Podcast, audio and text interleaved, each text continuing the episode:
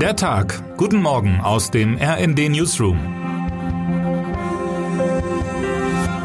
Es ist Montag, der 4. Dezember. Zum ersten Mal seit mehr als acht Jahren finden in Berlin heute brasilianisch-deutsche Regierungskonsultationen statt. Solange der Rechtspopulist Jair Bolsonaro in Brasilia an der Macht war, sprach man nicht miteinander. Unter seinem Nachfolger Luis Inácio Lula da Silva, genannt Lula, lebt der Austausch wieder auf. Und das ist nicht nur wirtschaftlich von Bedeutung. Brasilien ist das größte Land Südamerikas, hat die sechstgrößte Einwohnerzahl der Welt und gehört zu den größten Volkswirtschaften der Erde. Auch außenpolitisch nimmt das Land derzeit eine Schlüsselposition ein. Vorsitz im Mercosur-Bündnis, im Anschluss G20-Vorsitz und eine Schlüsselrolle im UN-Sicherheitsrat. Lula kann damit auch bei aktuellen Konflikten eine absolute Schlüsselrolle einnehmen. Und genau da wird es schwierig, denn Lula mimte zuletzt immer wieder Dr. Jekyll und Mr. Hyde. So kam er seinem Wahlversprechen zwar nach, die Abholzung im Amazonasgebiet massiv zu senken, sie ging bereits um ein Drittel zurück, parallel stieg sie aber im benachbarten Ökosystem Cerrado auf Rekordwerte. Bereits die Hälfte seines Energiebedarfs kann das Land aus erneuerbaren Energien decken und Lula forderte jüngst die ölproduzierenden Länder auf, massiv in die Energiewende zu investieren. Der staatliche Erdölkonzern Petrobras tut das aber nicht.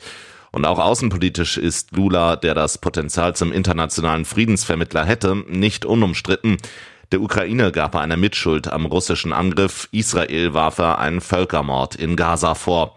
RND Südamerika-Korrespondent Tobias Käufer hat nach einem Jahr Lula Bilanz gezogen.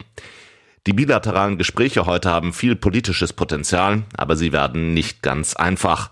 Mögen die heutigen politischen Gespräche ablaufen, wie sie wollen, den Sportsommer kann Brasilien uns nicht verderben.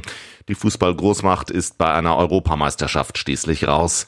Stattdessen darf sich Deutschland bei der Männer-EM im eigenen Land zunächst mit Schottland, Ungarn und der Schweiz rumschlagen. Das ergab die Auslosung am Samstag. Ob die DFB 11 in ihrer aktuellen Verfassung nicht schon damit überfordert sein wird, ist eine ganz eigene Frage. Vielleicht braucht es weniger Zauberer und mehr Arbeiter, kommentiert RND-Sportchef Heiko Ostendorp. Turnierdirektor Philipp Lahm hofft jedenfalls darauf, dass 18 Jahre nach der WM 2006 noch einmal eine große Euphorie im Land entstehen und das Team durch das Turnier tragen kann. Sommermärchen 2.0 sozusagen. Im exklusiven Doppelinterview mit UEFA-Präsident Alexander Zeferin hat sich der 113-fache Ex-Nationalspieler aber auch wesentlich kontroverseren Fragen gestellt. Zum Beispiel, wie gefährlich ist die weltpolitische Lage für die EM? Muss sich die UEFA nach der umstrittenen WM-Vergabe 2034 an Saudi-Arabien gemeinsam gegen die FIFA positionieren? Und was kann man tun, um dem internationalen Fußball seine Glaubwürdigkeit zurückzugeben? Seit dem Wochenende läuft übrigens auch die zweite Runde der Ticketvergabe für die EM.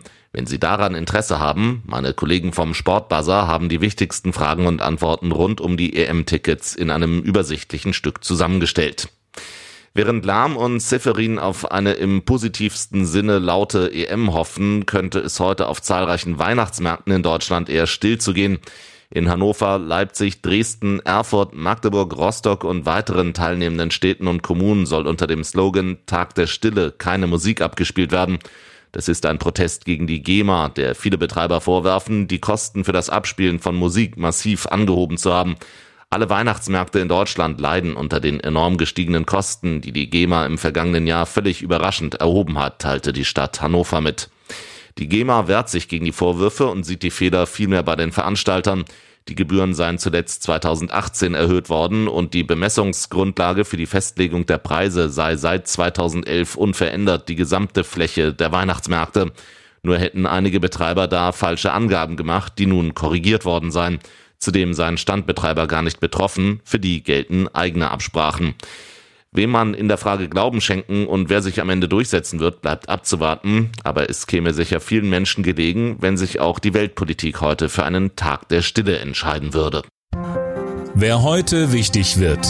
Bereits seit gestern sprechen Bundeskanzler Olaf Scholz, Wirtschaftsminister Robert Habeck und Finanzminister Christian Lindner miteinander. Ihr Ziel, doch noch eine Lösung finden im Haushaltsstreit. Davon, ob sie sich einigen können, hängt viel ab.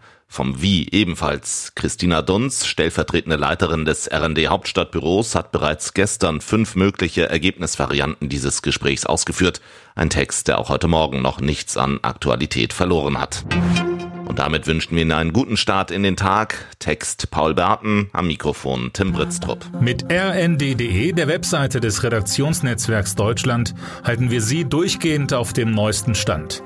Alle Artikel aus diesem Newsletter finden Sie immer auf rnd.de slash der Tag.